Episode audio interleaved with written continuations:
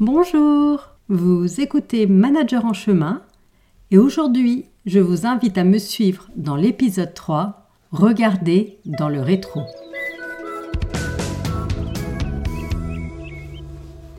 Bienvenue dans Manager en chemin. Je m'appelle Anne-Sophie et je suis manager depuis plus de 20 ans.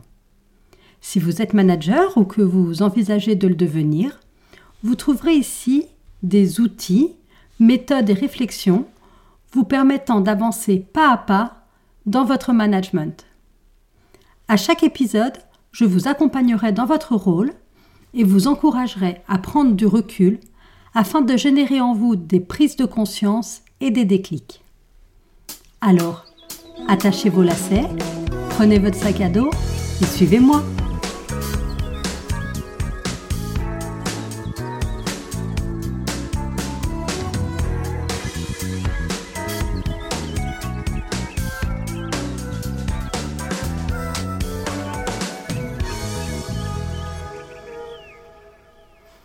Bonjour, bonsoir. Aujourd'hui, dans ce troisième numéro de Manager en chemin, je vous propose une petite série spéciale Entretien Pro. Nous allons commencer par un épisode dédié au bilan de l'année et cet épisode, je l'ai nommé Regarder dans le rétro.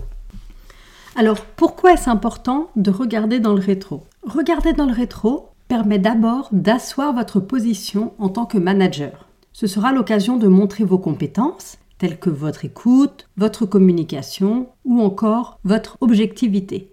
Regarder dans le rétro avec votre collaborateur permet aussi de prendre de la hauteur. L'idée est bien d'appréhender où se situe votre collaborateur. L'important est de se mettre à sa place, d'observer le paysage de son point de vue.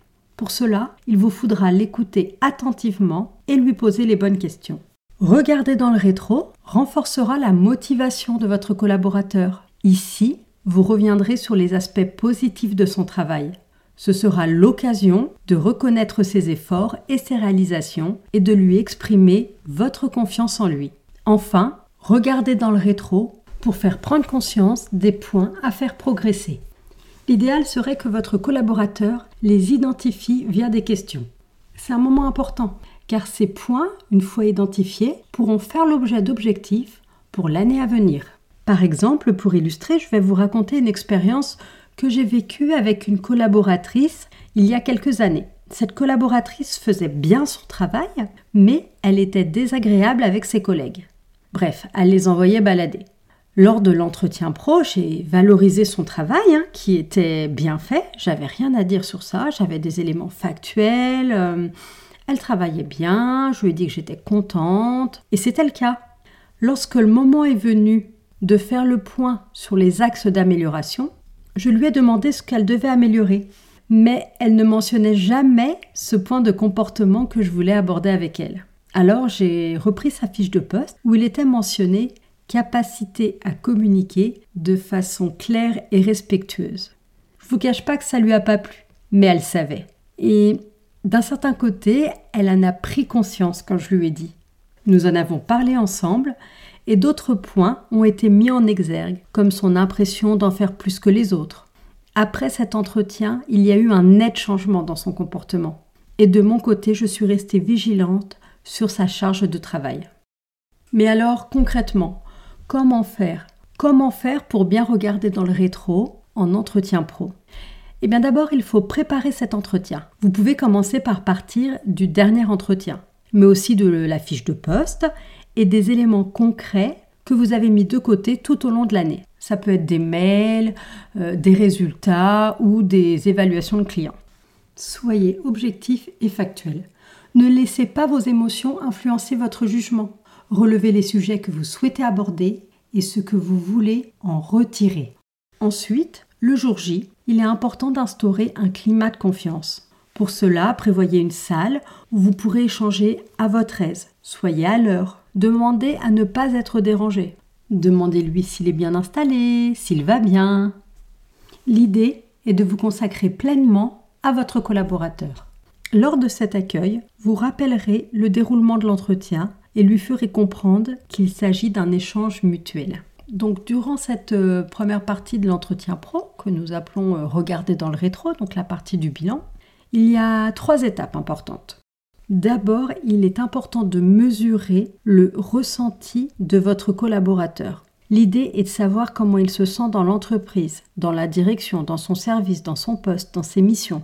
Pour cela, vous pouvez lui demander quels sont selon lui les événements marquants de l'année. Durant l'échange, vous devez identifier quelles sont ses principales sources de satisfaction et à l'inverse, quels sont ses points de frustration.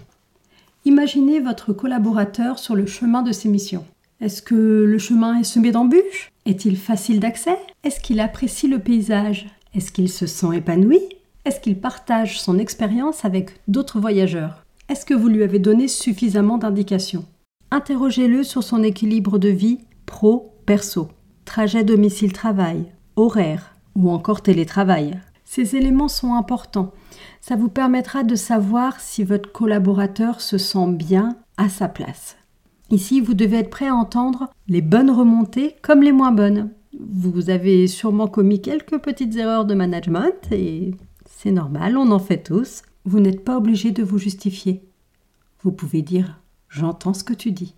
Ce qui est certain, c'est que cette étape vous permettra de mieux comprendre votre collaborateur et d'adapter votre management à sa façon de fonctionner.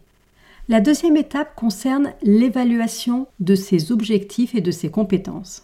Ici, cette évaluation doit être un moment d'échange. Même en cas de résultats insuffisants, l'idée n'est pas de se retrouver dans une dynamique négative. Valoriser le travail effectué.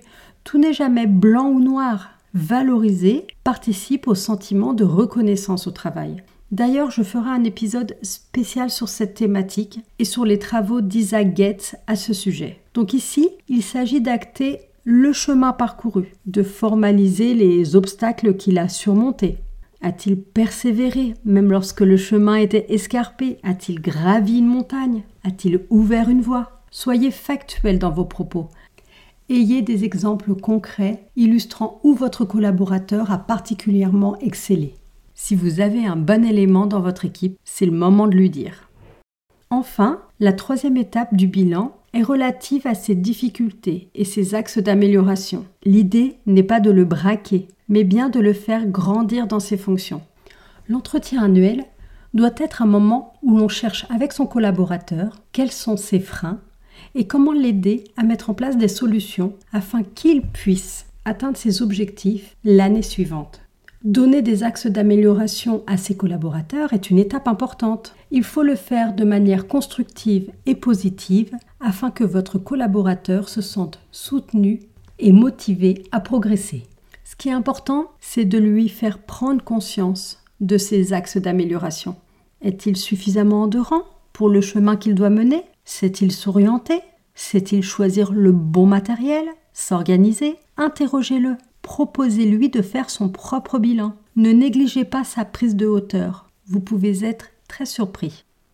Alors comme vous le savez, dans chaque épisode, je vous propose un petit exercice que nous appellerons aujourd'hui Que vois-je dans le rétro de mon collaborateur? Donc vous prenez votre carnet, vos notes de téléphone ou votre mail et vous notez pour chaque collaborateur deux points forts et deux axes d'amélioration. Il faut y associer des exemples concrets. L'idée sera bien de les avoir en tête lors de l'entretien et de poser les questions pour que ce soit votre collaborateur qui les identifie. Vous verrez, je pense que vous aurez des surprises.